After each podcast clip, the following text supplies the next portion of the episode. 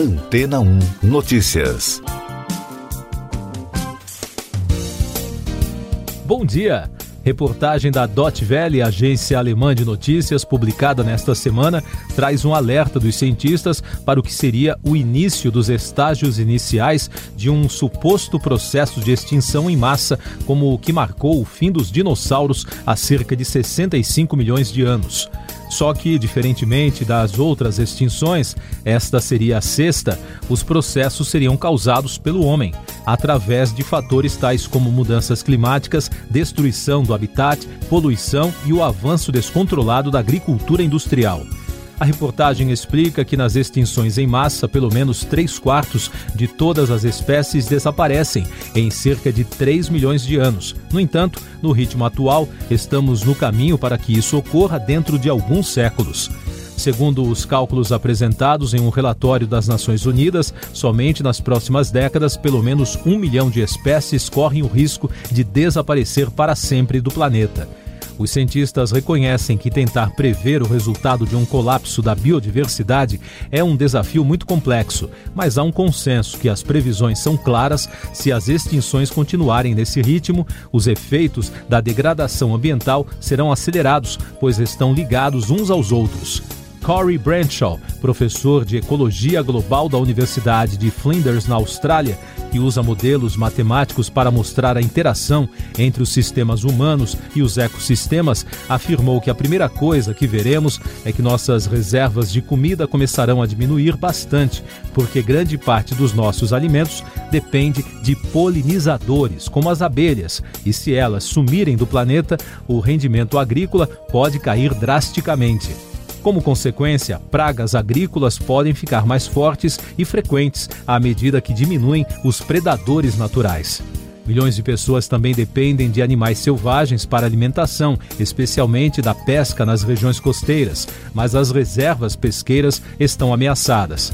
Esta falta de segurança alimentar e aumento de estiagens e inundações atingirão principalmente as regiões mais pobres, como resultado direto da deterioração da qualidade do solo à medida que certos micro-organismos desaparecerem mais rapidamente do que outras espécies.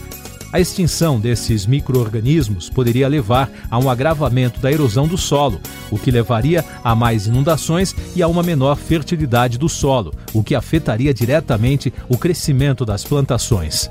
Além disso, é também muito provável que o desmatamento altere os padrões de precipitação, já que menos umidade é evaporada devido à perda de árvores. Assim, paisagens inteiras poderiam secar, um processo que atualmente está em andamento na Amazônia e com a perda de árvores e vegetação, que são reguladores naturais de CO2 na atmosfera, a mudança climática vai se agravar com o aumento de incêndios florestais e eventos climáticos cada vez mais extremos.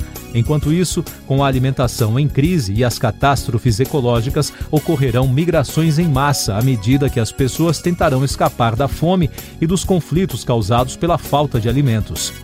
Pesquisadores também alertam que a perda da biodiversidade pode levar a um risco maior de pandemias, à medida que os animais selvagens e os seres humanos entram em contato mais próximos uns com os outros, como ocorreu com o surto de ebola em 2014 na África Ocidental e com a crise de Covid. Apesar dessas previsões catastróficas, há razões para otimismo caso a humanidade se mobilize. Thomas Brooks, cientista-chefe da Unidade de Ciência e Conhecimento da União Internacional para a Conservação da Natureza, afirmou à reportagem, por outro lado, que há também muitas histórias de sucesso inspiradoras e exemplos positivos. A instituição é responsável por compilar a lista sobre a perda global de espécies, a chamada Lista Vermelha, e as pesquisas mostraram que os esforços de conservação funcionam. E daqui a pouco você vai ouvir no podcast Antena ou Notícias. OMS diz que próximas semanas serão críticas para a evolução da Omicron no mundo. Brasil registra recorde de casos de Covid. Invasão da Ucrânia pela Rússia pode ocorrer a qualquer momento, diz Casa Branca.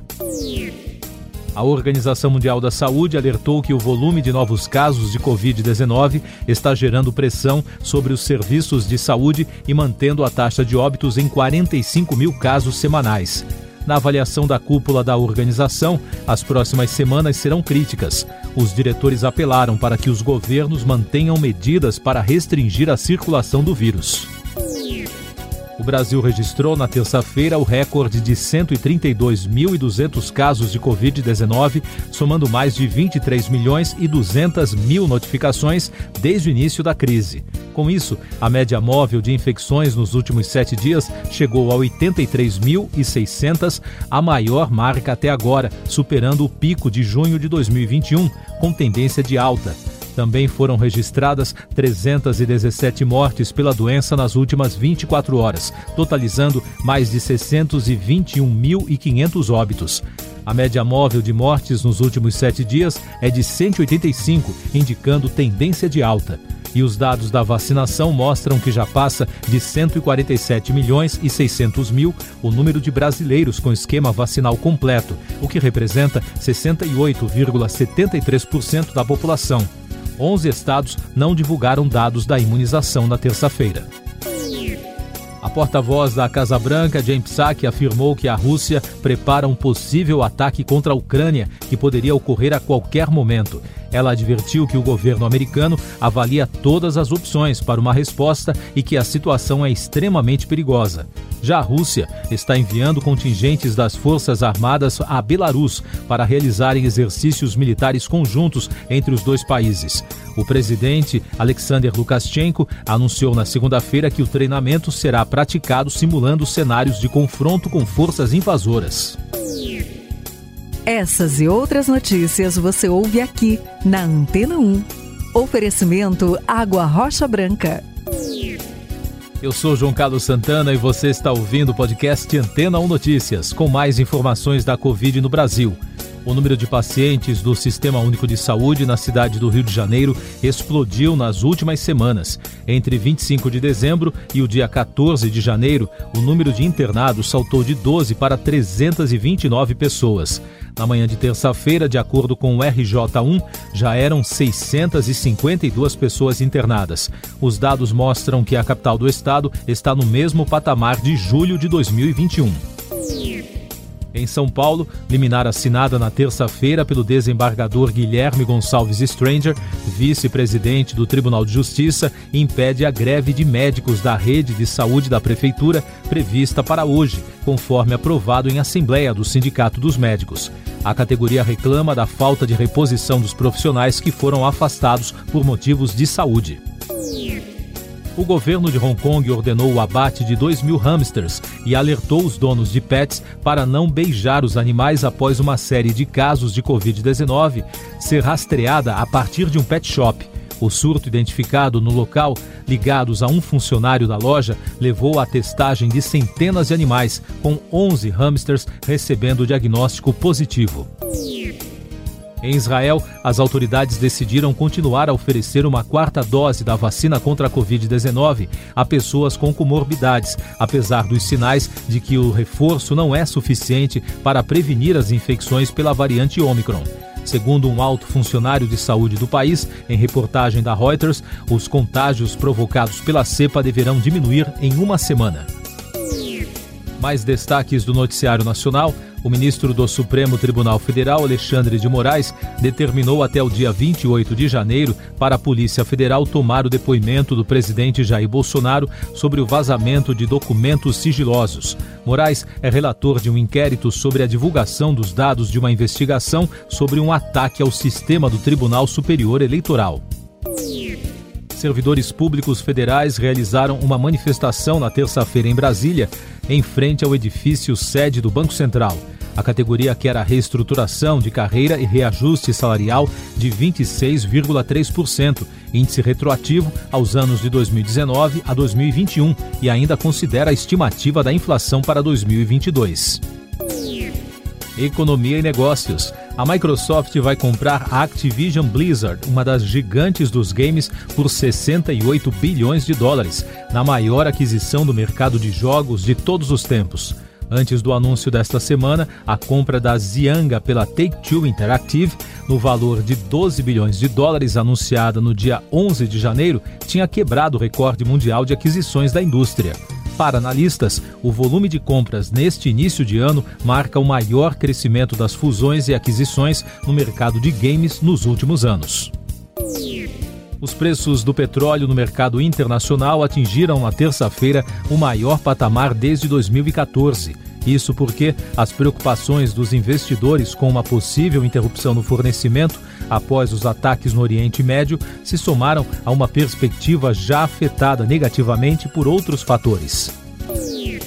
No Brasil, o Conselho Administrativo de Defesa Econômica, o CAD, abriu uma investigação para apurar possível abuso de posição dominante por parte da Petrobras no mercado de combustíveis. A estatal tem até o dia 21 de janeiro para prestar esclarecimentos acerca do aumento dos preços da gasolina e do diesel, anunciados pela companhia na semana passada.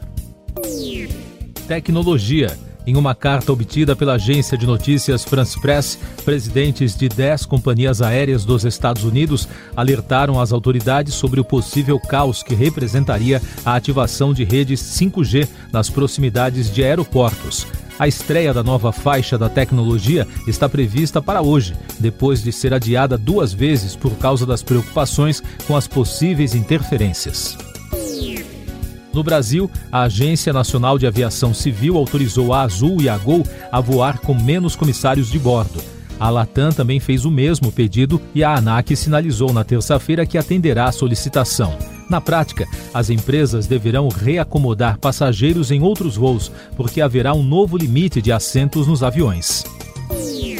Mais destaques internacionais: o parlamento indonésio aprovou a transferência da atual capital Jakarta, na ilha de Java, para Bornéu, na ilha de Nusantara.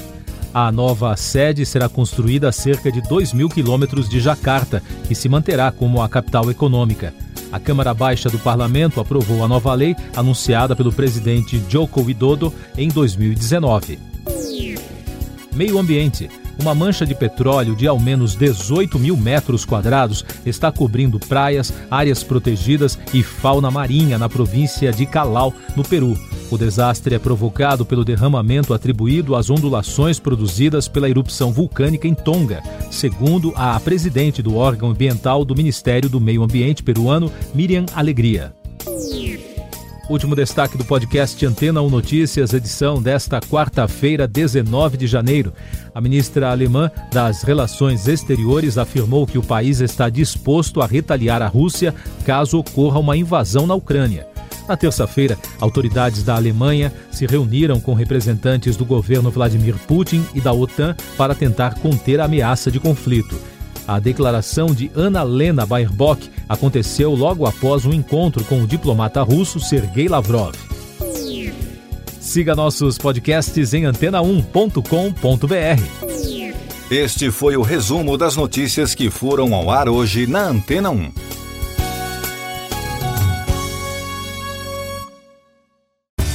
Depois de tanto conteúdo legal, que tal se hidratar com água rocha branca? O consumo regular de água durante o dia traz benefícios para a saúde, como, por exemplo, manter a pele bonita e hidratada. Rocha Branca, da fonte direto para sua casa.